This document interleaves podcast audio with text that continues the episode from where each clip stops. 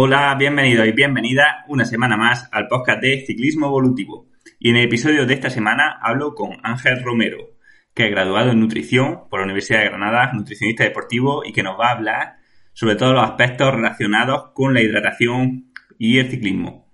Antes de empezar, recordaros que ya tenemos la web ciclismoevolutivo.com donde tenemos formaciones relacionadas con el entrenamiento en ciclismo.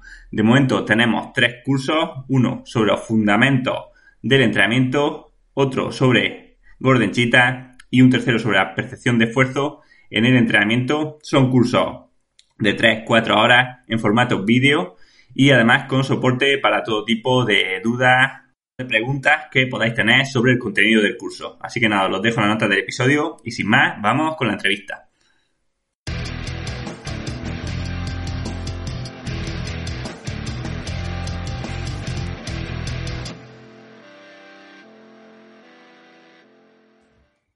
Hola Ángel, bienvenido al podcast.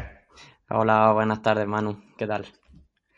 Bueno, pues nada, un placer tenerte aquí. Además, pues bueno, era un tema que hacía bastante falta tocar, eh, el tema este de la hidratación, que como hablábamos hace unos segundos, daría para, para 20 podcasts, por eso estoy, la verdad, bastante contento de, haberte traído. Y, bueno, soy simplemente para empezar, pues me gustaría preguntarte, ¿no? A, nadie mejor que a ti, pues bueno, eh, ¿quién es Ángel Romero? A, a, qué se dedica? Y un poco, pues, cómo ha llegado a, a interesarte por esto. Bueno, gracias Manu. El placer al final es mío y siempre he colaborado en cosas así. Para mí es un placer exponer lo poco que, sé. Pues nada, eh, yo fui estudiante por la Universidad de Granada, también como tú, eh, en concreto eh, nutrición humana y dietética. Y nada, pues desde entonces siempre de la mano de los deportes cíclicos yo fui eh, formándome, digamos, por el, interés que, daba este hobby. Y bueno, veía un, un, foco un poco descubierto, digamos, en cuanto a la investigación, ¿no? Y pues nada, pues empecé ahí a, a meterme poco a poco y a, formarme a través de, otros profesionales que contamos a nivel nacional e internacional. Y, bueno, pues una vez acabado, digamos, la, fase universitaria, pues el último año se concedió la oportunidad de poder estar en, en un proyecto de, de la FADI, la Federación de Deportes de Invierno, y en concreto, pues haciendo lo que más me gustaba, ¿no? Eh, trabajando con los deportistas en, hidratación y, ahí estamos, intentando darle un poquito más de caña a la hidratación con los deportistas de resistencia sobre todo. Hmm.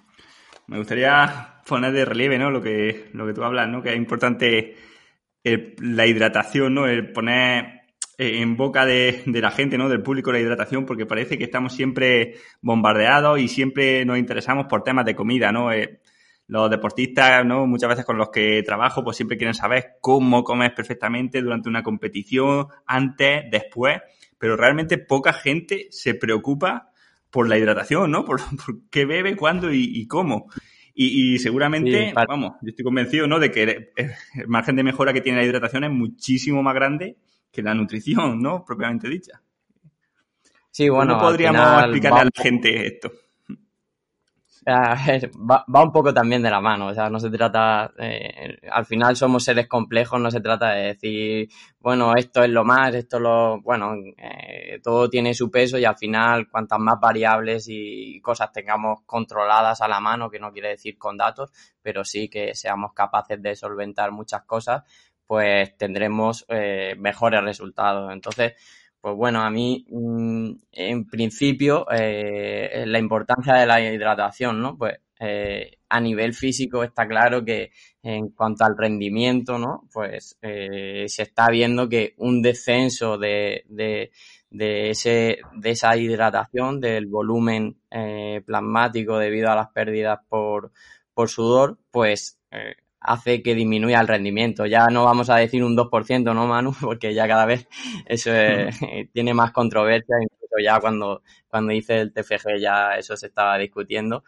Pero también muchas veces eh, descuidamos eh, que tiene un peso a, nivel cognitivo, ¿no? En, en, cuanto a las habilidades motoras incluso el, el, propio humor, o sea, cuando uno está en la carrera y empieza a estar deshidratado, que no, lo notamos sobre todo más cuando hace más calor, pero todo eso va afectando al deportista y al final la capacidad de concentración, de atención, también es muy importante, ¿no? Y al final hmm. eh, todo está relacionado, o sea, el deporte de resistencia, en concreto ahora que estamos hablando de ciclismo, eh, el factor psicológico en cualquier competición o incluso entrenamiento es brutal y muchas veces nos fijamos solo en, rendimiento, en ojo que tengo que pesar esto para, para tener este rendimiento cuando realmente también a nivel cognitivo eh, tiene mucho peso.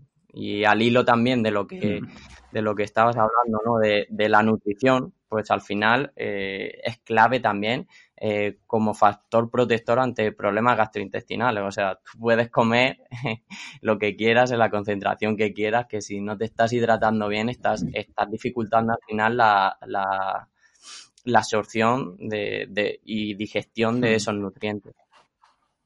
Al final somos un 70% agua, ¿no? sí, sí, que al final si no cuidas la hidratación, da igual que comas pues bueno, perfecto que, que vas a tener problemas, sin duda. Eh, que también muchas veces nos fijamos solo en, el sudor, ¿no? Y, y, y, no se producen solo pérdidas a nivel de, del sudor, sí, sí que es verdad que es lo más importante, eh, las pérdidas más significativas, pero hay que tener en cuenta que cuando estamos respirando estamos perdiendo agua, que es que eh, la respiración celular, la oxidación celular eh, nos está deshidratando. O sea, es que no es solo la hidratación en, en verano. Quizá cobra más importancia también en invierno cuando escuchamos demasiadas veces quizá ahí depende de la persona, ¿no? O sea, depende muchísimo, pero el escuchar a que aparezca la sed y demás, pues en, invierno puede llegar a, suponer un problema por descuidar estas variables que estaba diciendo, además de, del sudor. Hmm. Vale, lo que te quería preguntar, bueno, no te voy a pedir ningún porcentaje, ¿no? Ya, ya sabes lo que pensamos de, los porcentajes estos, pero ¿cómo podemos medir, ¿no? Un deportista que nos esté escuchando, ¿cómo puede saber si está hidratado o deshidratado, ¿no? Y cómo medimos esta deshidratación. Bueno, pues eh, realmente eh, puede ser muy básico, ¿no? O sea, a mí, también me gusta recalcar el estatus previo, ¿no? O sea, cómo estoy de hidratado fuera del deporte. Vamos a partir de un poco esa base, ¿no? Porque eh, para nuestros deportistas, pues bueno, está claro que el, glucógeno, nuestra almacén de glucógeno, es vital que estemos en las condiciones, ¿no? entonces, hay que tener en cuenta que por cada gramo de glucosa eh, se va almacenando con unos 3-4 gramos de agua. Entonces, eh, no debemos olvidar que no solo hay que hidratarse eh, en el entrenamiento, porque quizá a lo mejor tiene más peso que nosotros tengamos una buena hidratación también antes de salir a entrenar, por lo que decimos, en las horas previas o incluso día anterior cuando hablamos de, de la síntesis de glucógeno, ¿vale? Entonces, hmm. eh, para hablar en cuanto a, cómo medirlo, ¿no? Pues bueno, eh, una forma de controlarse eh, puede ser también controlar el porcentaje de deshidratación desde lo que ocurre durante la noche a la mañana para saber un poco cómo, cómo estamos en ese momento de la temporada o cómo nos afecta esa climatología que hay ahora para saber durante el día eh, cómo, cómo, me tengo que hidratar, ¿no? Pero quizá lo que todo el mundo eh, escucha ahora mismo, ¿no? Y, más con esto del confinamiento, muchos entrenadores, muchos nutricionistas nos hemos metido mucho con el sweet rate taste, ¿no? que, que, bueno, pues consiste en, en, pesarse antes y después y, bueno, ver ese, ese porcentaje de, de pérdidas. Quizás es el que, el que más fiabilidad tiene, sobre todo cuando hablamos de rendimiento en, el, en el en ciclismo, ¿no? Eso es, a mi modo de ver, el, el más importante. O sea, podemos usar la mejor tecnología para, para ver cómo en nuestra orina y, y quizás no sea tan eficaz como simplemente pesarse. Sí, sí, luego, eh, bueno, quizás estaría bien, ¿no? Eh, ver las diferencias que hay entre deshidratación plasmática y deshidratación celular, ¿no? Porque no viene a ser lo mismo luego eh, en el rendimiento, ¿no? Que a veces hablamos de que estoy deshidratado porque he perdido, por lo que hablábamos antes, ¿no? Un 2% de peso, pero oye, sí has podido perder un poco de plama, pero a nivel celular no. Y, claro. Y eso, no sé cómo podríamos explicarlo. Eso realmente es que eh, está un poco cogido con puntillas ahora mismo todo eso, porque de hecho eh, ya cuando, cuando empecé a indagar esto un poquito más, eh, yo aporté por, por decir, y si, suplementamos a nuestros deportistas, bueno, con, con, glicerol, con creatina, con cosas que a nivel intracelular nos pueden beneficiar estar más hidratados, ¿no? pero parece eh, lo que hay ahora, lo que se demuestra científicamente, que muchas veces eh, la ausencia de, evidencia científica no quiere decir que, no lo sea, sino simplemente que, bueno, porque no hemos sido capaces de demostrar todavía. Pero parece que, por ejemplo, sobre todo con la creatina, eh, está claro que se retiene mucha agua y, y ahora mismo no es biodisponible para, para estar hidratado durante el ejercicio. Sí que sirve para que, la, como hemos dicho antes, la respiración celular y demás, pues sí tenga mejor estatus.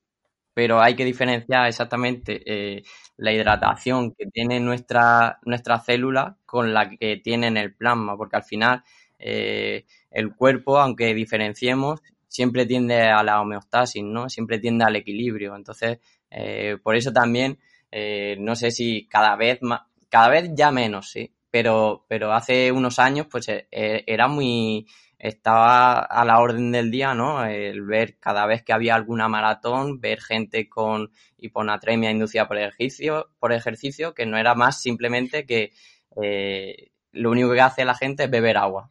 Entonces, ¿qué pasa con, con ese agua, no? Pues como, como hemos dicho, nuestro cuerpo tiende a la homeostasis ¿no? Y, si nosotros solo aportamos agua, que tiene una mineralización muy, muy débil, aparte de que, bueno, ya no entramos en que, en que no tiene hidratos y demás, ¿no? Que si solo aportando eh, agua, pues lo que vamos a hacer es estrujar nuestras células para que, tienda eso al equilibrio y, eso no, no es lo que queremos para, para el rendimiento.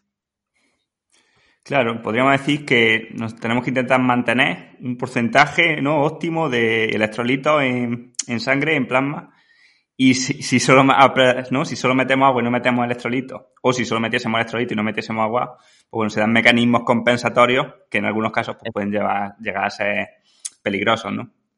Exactamente, y, fíjate, no podemos dar eh, porcentajes de pérdida porque al final es, es, una burrada, pero es que también eh, es una burrada decir eh, el, sodio que tiene que, tomar una persona, bueno, porque es que se ha visto que hay muchísima variabilidad individual, ¿no?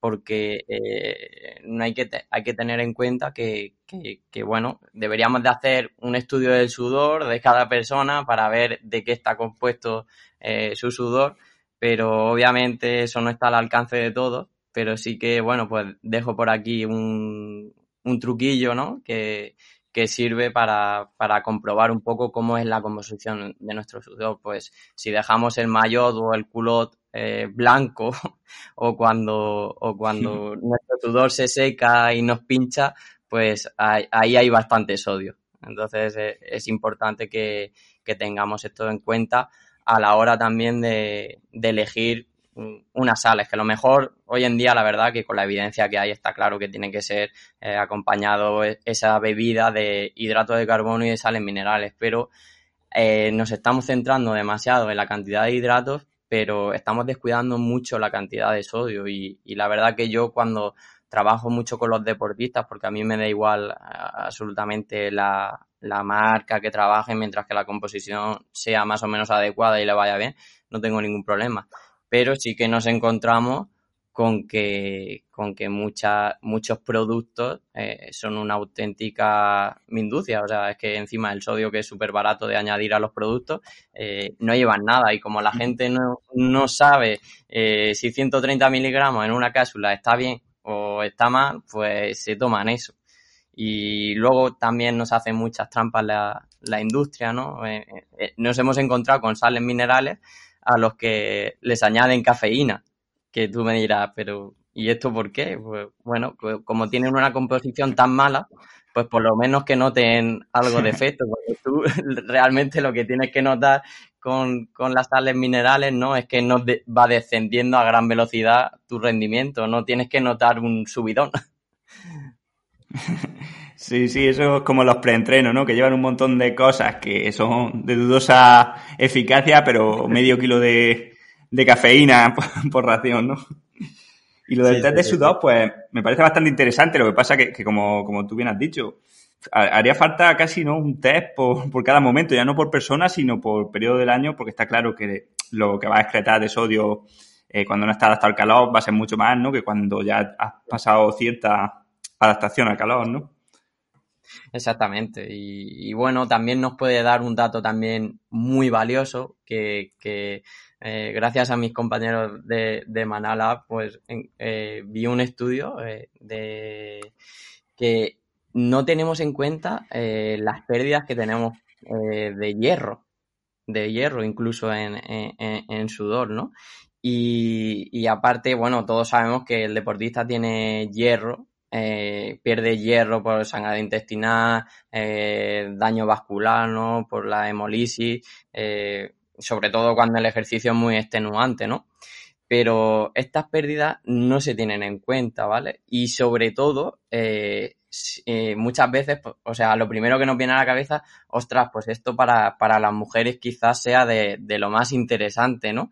Y, y realmente cuando al, al, que más le interesa el, conocer eh, las pérdidas de hierro eh, inducidas por el sudor es al hombre porque tiene una, una velocidad de sudoración mucho mayor que las mujeres. O sea que a veces un poco la cabeza y lo fácil nos engaña. Vale, y estas hiperhidrataciones previas al entrenamiento, ya sea por una ingesta alta de creatina, por glicerol o simplemente, pues bueno, em, digamos, tomando un poco más de sodio en la, en la dieta y una buena recarga de hidratos, este agua que se podría decir que es agua almacenada, ¿no? O esta agua que retenemos, entre comillas, se reutiliza luego eh, dentro del organismo y nos puede servir como, como depósito de hidratación o esta agua que tenemos almacenada se eliminaría directamente. Eh, se eliminaría y, de hecho al final es un lastre, ¿vale? O sea, nosotros cuando mm, tengamos que salir a competir o a entrenar, eh, el estado óptimo del cuerpo es euhidratado, ¿no? Es el estado normal de hidratación porque al final eh, el exceso no se, o sea, no se reabsorbe, lo único que va a hacer es diluir, ¿vale? Por eso siempre eh, los protocolos, bueno, pues de, de, hidratación y demás, pues nos hablan de que alrededor de media hora, 40 minutos, dejemos de, de ingerir líquidos para que eh, todo ese agua que, que, nos sobra la echemos, ¿vale? Aunque, aunque tengamos la boca seca, es de nervios y, y de otras de otras cosas, ¿no? Al final, eso es agua que nos sobra y ese agua que nos sobra eh, está bien desecharla para estar en un estado óptimo de hidratación. Y al final, eh, obviamente, incluso nos podemos ir al otro extremo. O sea, es que es un, al final, sobre todo para el ciclismo en ciertas pruebas, pues eh, es un lastre. Bueno, o sea, eso, eso, está claro. Y nos podemos ir al extremo de, de bueno, salir deshidratados, ¿no, Manu? Pues sí, sí, eso se puso de moda hace unos años, ¿no? Con lo de Froome, no sé, a la gente le sonará, ¿no? El caso de que el Sky dijo que Froome iba a salir deshidratado en algunas carreras de, su vida, porque eso, bueno, que podía compensar la pérdida de peso, la pérdida de rendimiento. Y, hombre, creo que a lo mejor en una cronoescalada, cierta, no sé, a lo mejor, o, no forzar la hiperhidratación directamente, puede estar bien, pero en una etapa del tour de cinco horas, no sé cómo lo ves.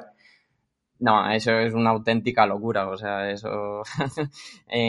yo en una prueba que sobrepase la media hora, 45 minutos, incluso hasta una hora, eh, puede ser que sea beneficiosa siempre y cuando, eh, sobre todo, el deportista lo tolere, ¿vale? Lo haya entrenado y tenga un, un seguimiento y una, un aconsejo, que tenga consejos de, de algún eh, profesional sanitario, ¿no? Eh, bien sea porque su entrenador está muy, muy, muy informado, nutricionista o un médico, pero eh, estamos poniendo ya el, el triángulo, ¿no? De rendimiento, salud, físico, pues nos estamos yendo al rendimiento descuidando los otros dos, los otros dos extremos. Entonces, ahí, mm, vamos, eh, ahí tendría algo de beneficio, pero en, en, una prueba de mayor de una hora, eh, ni por asomo lo, lo, lo, tendría en cuenta, ¿vale? Y luego al final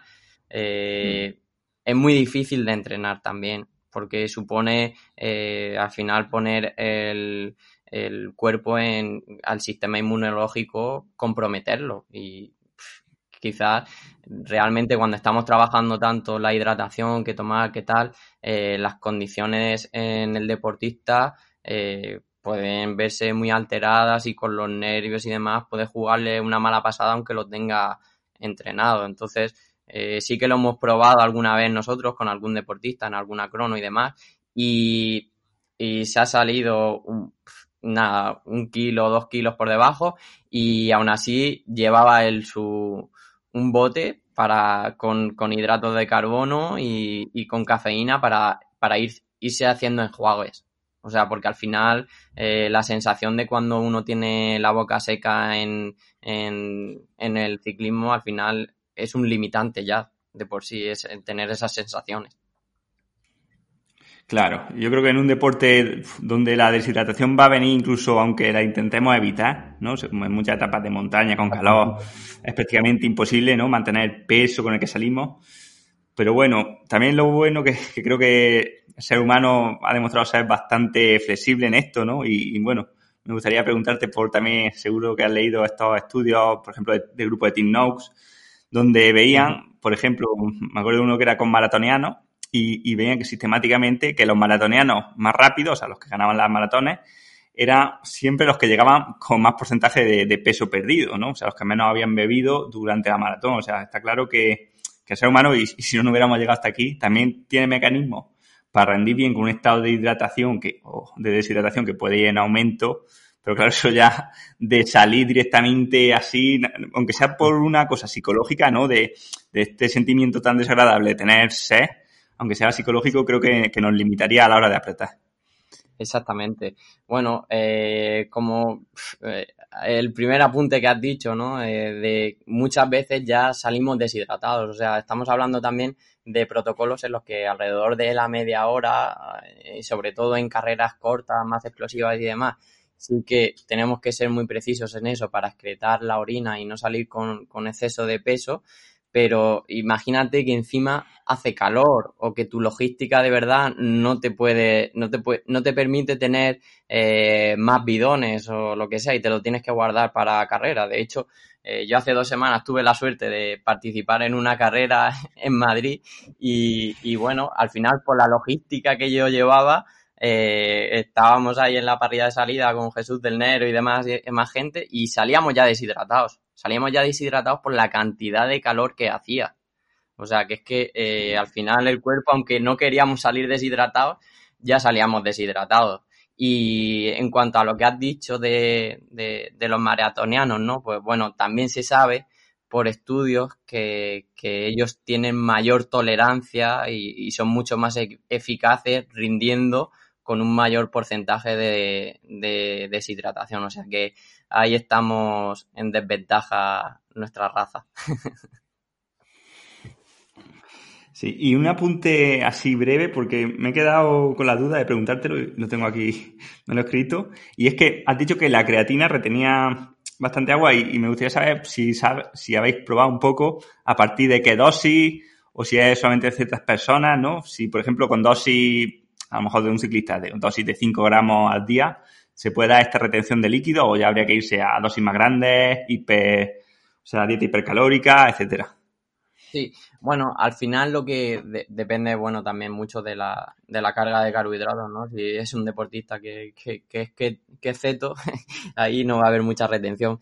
Pero eh, lo que ocurre realmente es eh, muy individual. O sea, lo que ocurra con la persona eh, es individual. O sea, puede haber deportistas que con los que eh, realizando incluso una fase de carga no se produzca nada de retención y, y otros que incluso en la fase de mantenimiento, en lo que tú hablas de unos 5 o 6 gramos, pues haya algo de, de retención. Pero la verdad es que eh, nosotros realmente el beneficio para usar la creatina lo tenemos por otro y no realmente por el de la hiperhidratación, sino más bien como recuperar y bueno, si, si, es una prueba corta y demás, pues por, otro tipo de beneficios.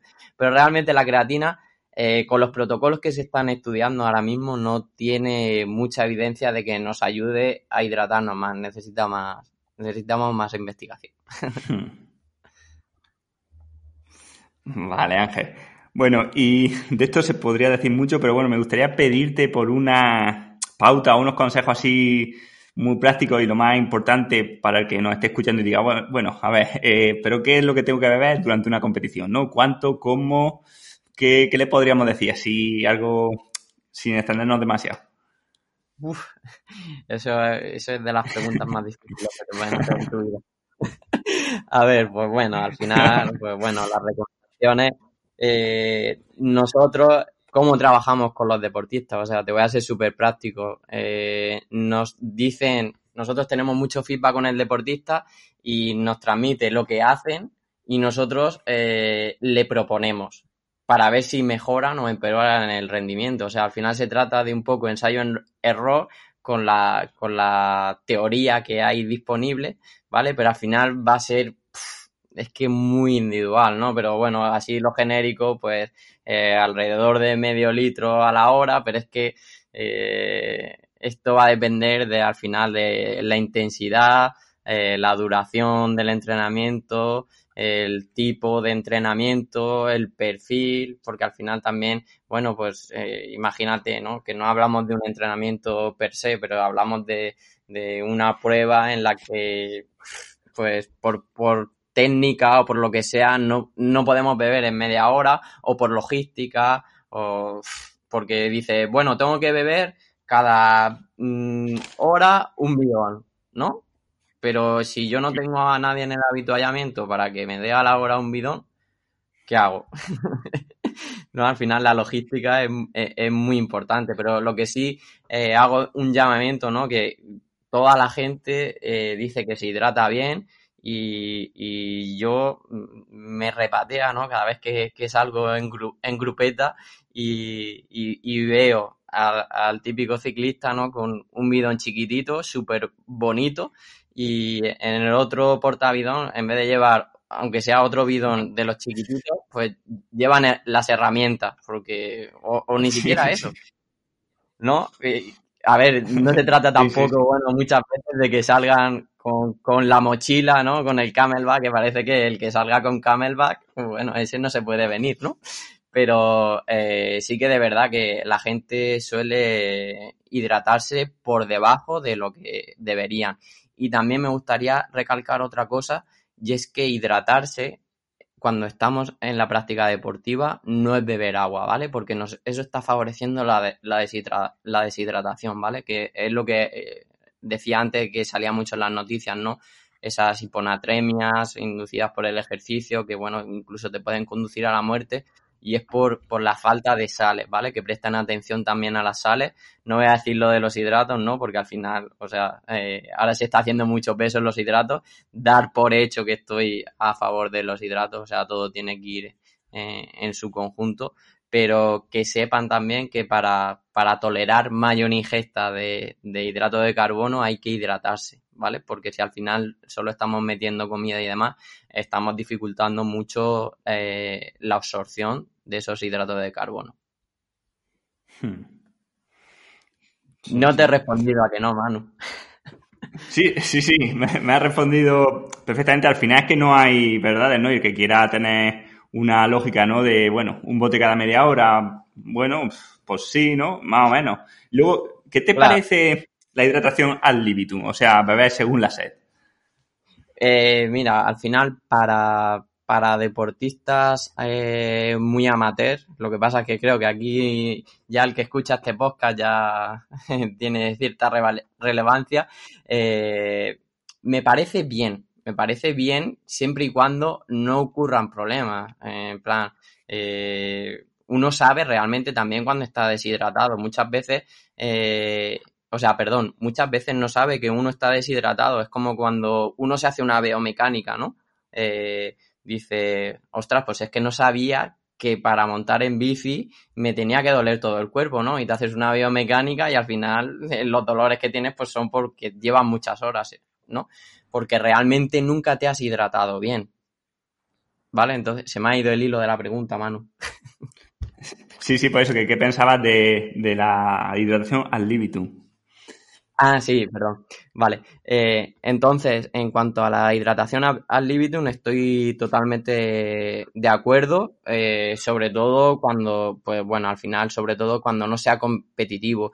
Y yo al final, eh, mm, entre la bebida al libitum y la bebida programada, ¿no? Al límite, yo no las tomaría como antagónicas, sino complementarias. Al final, un poquito de ensayo-error y de, de saber cómo somos somos entes dinámicos, ¿no? Entonces, no somos la misma persona mañana, pero es que nuestro entorno tampoco va a ser eh, el mismo mañana. Es que quien dice que a lo mejor tenemos la, prácticamente las mismas condiciones climatológicas en cuanto a temperatura, aire y viento, pero de repente a lo mejor estamos a 2.000 o 3.000 metros de altitud, ¿no?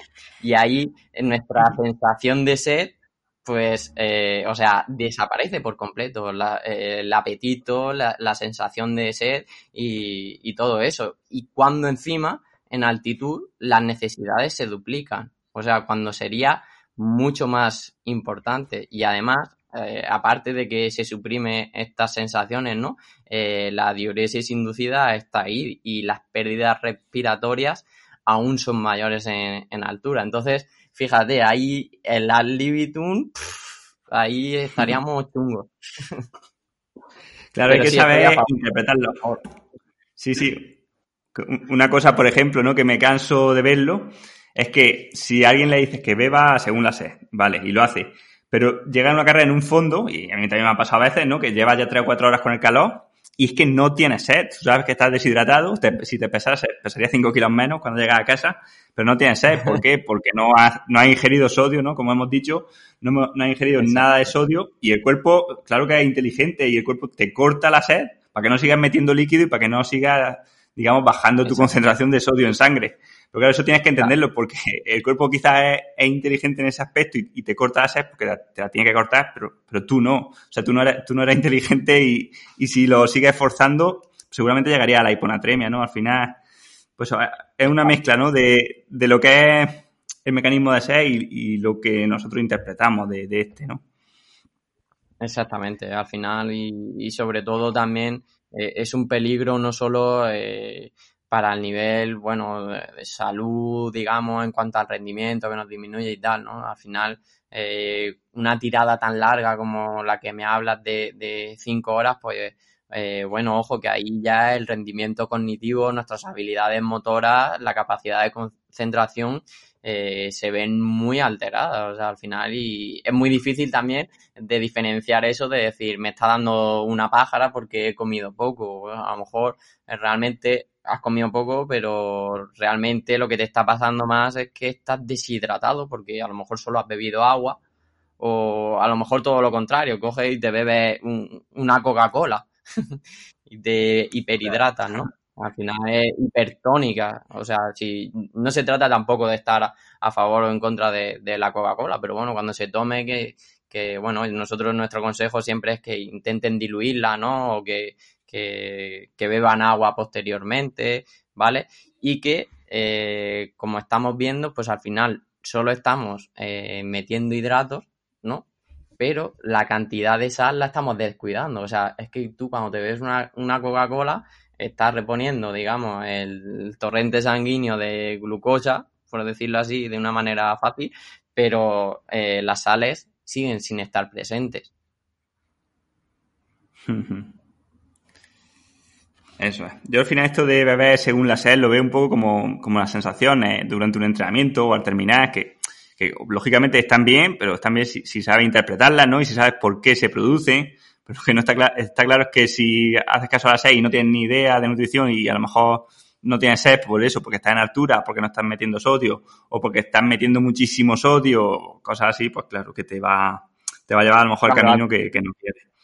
Al final se trata de, y, bueno, de de empoderar al deportista, ¿no? En, cuanto a los conocimientos y que, que, él sea autónomo para tomar decisiones en cada momento, o sea, poner a su disposición eh, el conocimiento, ¿vale? Y que él sea capaz de, de, tomar las decisiones porque es que tú no vas a estar eh, en la carrera encima de él diciéndole, venga, bebe ahora esto o toma lo otro. Al final también hay que eh, conocerlo a él porque también eh, todo el conocimiento que nosotros eh, podemos transmitir, a lo mejor a él no le va bien. Y a lo mejor eh, esas cantidades son muy elevadas para él. Él no tolera eso, aunque nos diga la evidencia científica con muchísimo peso que esa cantidad es la que tiene que tomar. Entonces, también tenemos que buscar un poco el equilibrio con el deportista y realmente de saber quién tenemos delante. O sea, ¿quién tenemos delante? ¿Hace falta eh, salir en esta crono eh, con una con, deshidratado? Pues a lo mejor no, porque mañana Pepe tiene que ir a trabajar igualmente y a lo mejor eh, por hacer eso esta noche está ingresado. Claro, sí, hablas tú también mucho, ¿no? De que te, te he escuchado hablar del empoderamiento del deportista, ¿no? De enseñarle a él, pues, un poco cómo hay que hacer las cosas y luego, en función de también sus preferencias y sus gustos, ir cambiando, ¿no? Ir cambiando los sabores, ir cambiando la hidratación, la nutrición, ¿no? Sí, sí, nosotros nos encanta trabajar con, con la persona, ¿no? Eh, y no decirle esto y esto es lo que hay, esto es lo que tienes que hacer y tal.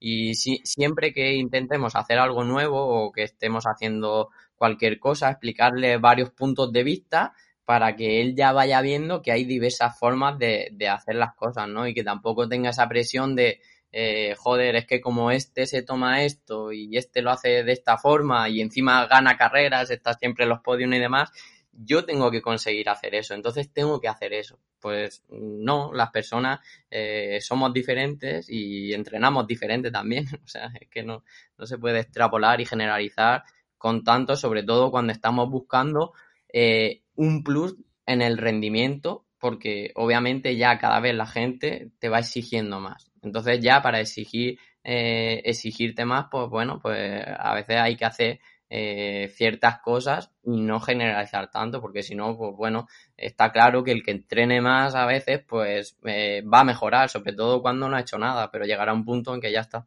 que ha mejorado porque ha entrenado más y, y punto. Pues con la hidratación y la nutrición pasa exactamente lo mismo. Hay muchísimo margen de mejora. en ¿eh? La mayoría de gente, por lo menos que conozco, sobre todo eso a niveles que no son profesionales, hay, pues lo, lo que tú decías es que es, un ejemplo clarísimo, ¿no? Se nota que, que sales con grupetas y lo ves de típica persona que ahora en verano, ¿eh? Y con un botecillo de agua de esto de medio litro para una ruta y que a lo mejor no llena agua hasta dentro de dos horas o de tres. Y, y es que es imposible no quedarse deshidratado. Me gustaría recalcar que, que, bueno, que no solo con la altura, que al final también, eh, es que no sé si lo he dicho, pero bueno, lo digo otra vez, que la temperatura también hace aumentar nuestras, nuestras necesidades de, de sodio, ¿vale? Aunque esté claro, pero bueno, eh, lo digo. Sí, sí. Perfecto, Ángel. Y hemos hablado de pre, del durante y bueno, ahora el post, ¿no? Post esfuerzo. ¿Qué crees que es más importante a la hora de, de reponer? Ya reponemos con sodio, mmm, reponemos agua normal, eh, lógicamente reponemos con carbohidratos. Bueno, un poco, ¿qué pautas podemos tener para esta parte? Y luego también me gustaría preguntarte por el BHI, ¿no? Por el índice de, hidratación de la bebida, este estudio que salió hace, no sé, dos o tres años ya, no, no, no recuerdo exactamente, ¿no? Pero bueno, sabes cuál es, ¿no? El que le da una puntuación a cada bebida en función de, eh, bueno, del peso que había perdido el deportista, eh, creo que era una hora después de haberlo ingerido, ¿no? Eh, había leche, Coca-Cola, sí. bueno, de todo, ¿no? Sí, bueno, sí, sí. Me, me Al final, bueno, lo que, eh, en, en, en, primer, primero hablamos del BHI y, ya lo zanjamos. El BHI al final se trataba de buscar un poco un índice que nos clasificara un poco las bebidas que más rehidrataran, ¿no? Y de hecho creo que no hay otro, que solo está esta actualmente. Y bueno, pues lo que nos dice es la bebida per se, o sea, eh, mm, sin nada más, ¿vale? ¿Cuál es, ¿Qué es lo que más rehidrata? Y bueno, pues lo que salió es, que eh, la bebida por su composición en cuanto a proteína y un poco eh, minerales, la que más rehidrataba sin tomar nada más era la leche desnatada y, y luego las sales de rehidratación oral, evidentemente. ¿Por qué la leche desnatada salía con mayor índice? Por al final el, la proteína que, tiene la leche. Entonces estamos hablando de, de sacar, digamos, eh, un alimento, de lo estamos aislando. Estamos aislando la bebida y qué hace esa, esa bebida capaz de, de rehidratar. Ya está. Entonces, para la reposición de líquidos, pues obviamente eh, al final, pues bueno, si hay leche desnatada como, como sale en este estudio, pues bueno, nos facilita un poco esa rehidratación, pero ni mucho menos ya está completa, ¿no? Al final, pues si queremos podemos reponer perfectamente con agua y una comida eh, bien salada, ¿vale? Sobre todo si se ha perdido mucho sodio y, poco más, o sea, los hidratos como tú has dicho y, ya está, pero que tengamos en cuenta que al final eh, se nos habla de también otro porcentaje, ¿no? Que si perdemos eh, eh, dos kilos, pues bueno, hay que recuperar, hay que rehidratarse con un 150% de lo que, de lo que hemos perdido.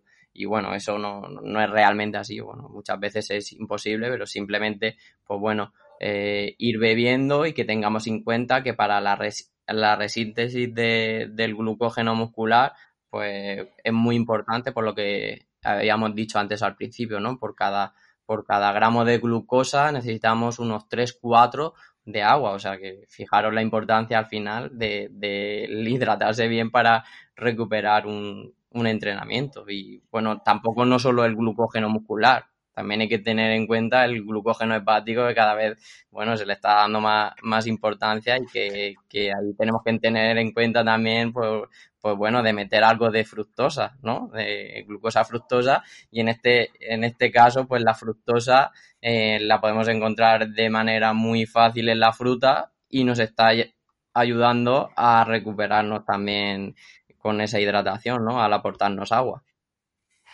Hmm. Sí, sí, a mí eh, la verdad que el BHI, no sé, a mí me chirría un poco. Eh. Por ejemplo, que la Coca-Cola salga mejor que el agua y que la leche salga tan bien en comparación con el agua.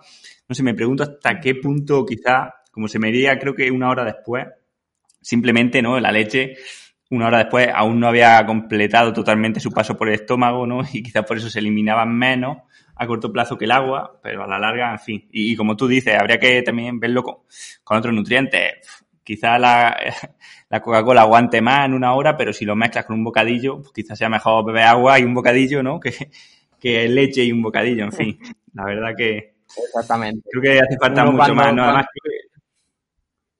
Sí, sí, sí. Bueno, que digo que uno cuando, cuando repone líquidos post-estreno, ¿no? No, no, no repone solo líquidos, también come, también come. Entonces, bueno, por el afán de, de aislar y de hacer algo en, en, el mundo científico, pues realmente este índice no tiene mucho peso porque nadie llega de entrenar y se toma solo un vaso de leche. Hmm, sí, sí, pero bueno, desde luego que a este, este estudio le han dado mucho bombo, ¿no? Sobre todo los vendedores de leche. Y, y bueno, la verdad que, que eso, ¿no? Que hay que ponerlo en contexto. Y bueno, en cuanto a, sí. a, cantidad de hidratación, decías que no era buena guía, ¿no? El 150%, pero podríamos decir alguna guía de, por ejemplo, ir bebiendo poco a poco hasta, hasta saciar la sed, eh, beber de golpe mejor que beber poco a poco. No sé si ahí hay alguna diferencia. Al final, eh, sobre todo, eh, lo que hay que hacer es no complicar esa rehidratación, ¿no? Entonces, eh, ser un poco coherente, ¿no? Y, y, que sobre todo también, si vamos acompañando de comida, esto nos va a dictar un poco el paso por el estómago de las sensaciones. O sea, igual que eh, no todos podemos tomar eh, 120 gramos de hidrato de carbono a la hora, pues bueno, eh, con la rehidratación pasa un poco igual, ¿vale? tener en cuenta también que eh, antes había dicho que, la hidratación fuera del entrenamiento era muy, muy importante, ¿no? Pero, eh, y que se suele, no sé, creo que no he dicho que se suele medir, ¿no? Con el color de la orina. ¿Lo he dicho, Manu, o no? Mm. No, no, no lo has dicho, pero bueno, lo has dado a entender. bueno, y que eh, una vez cuando, cuando hemos acabado, pues este índice no es para nada fiable, ¿vale? Sí que lo es durante nuestro día a día, pues puede ser una, una buena fuente de información el color de la orina, pero sí que es verdad que una vez que hemos acabado el entrenamiento, no es una guía, no es una guía eh, fácil de, de, o sea, no es fiable. ¿vale? Porque al final el cuerpo tiende a, la homeostasis. Entonces, eh, nuestro cuerpo intenta corregir siempre con compensaciones, ¿vale? Entonces, lo que ocurre como método de, protección ante una sobrehidratación, lo que hace es diluirnos ya la orina, pero realmente no nos hemos rehidratado. Fíjate, interesante, ¿no? Y luego imagino que también a lo mejor en la orina está más oscura, a veces después de alguna carrera, por, no sé si por sustancia de desecho, de, del esfuerzo. Exactamente, lo que, lo que habíamos hablado antes, ¿no? De, esas pérdidas de hierro que se producían eh, también por sudor, no solo por el sudor, al final el sangrado intestinal, eh, el daño vascular, la hemolisis, eh, es que tenemos pérdidas de hierro, o sea, es que muchas veces cuando hay un esfuerzo muy extenuante y se juntan varios mm, factores, pues puede aparecer incluso algo de sangre en la orina que si es de manera puntual y estamos hablando de, bueno, de un contexto, pues tampoco debe preocuparnos, ¿no? Bueno, pues perfecto, Ángel. Y nada, la verdad que ha sido la verdad, muy esclarecedor y hay algunas cosas que la verdad me gustaría hablarlas más en profundidad, pero bueno, lo dejamos ya si quieres para otro, ya sería más de nivel a lo mejor un poco más avanzado. Y nada, quería preguntarte también, pues, el que quiera ponerse en contacto contigo, ¿dónde puede encontrarte? Pues eh, actualmente eh, trabajo en, vamos, eh, soy miembro de Dagan Nutrition. Nos pueden encontrar tanto en Instagram como Facebook y bueno, pues Ahí tenemos un poco también de publicaciones en cuanto a deportes de resistencia y bueno, también así un poquito para población general. Y nada, espero que, ese podcast, pues bueno, se, repita y que, no, que sea un poco esclarecedor también, aunque ya nos metamos en cosas un poco más profundas, que esto da, da para tela. Sí, sí, esto da para 10 podcasts por lo menos. Pues bueno, Ángel, eh, ha sido un placer y nada, estamos en contacto. Nada, un placer para mí también. Un abrazo.